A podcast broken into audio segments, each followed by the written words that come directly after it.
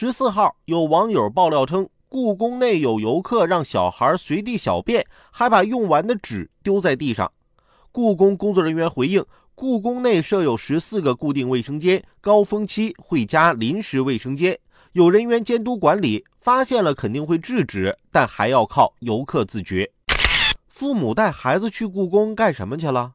不外乎是了解中国传统文化。那父母更应该言传身教啊，让孩子遵守公共秩序，掌握基本礼仪，学会履行职责。每一个熊孩子的身后，总站着不称职的父母。让孩子成为有教养的人，父母的示范作用太重要了。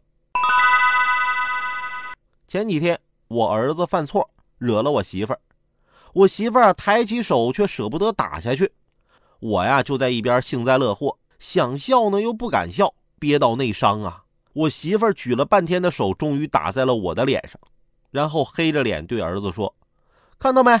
以后不听话，你媳妇儿也会这样对你。”我一个看热闹的，我招谁惹谁了？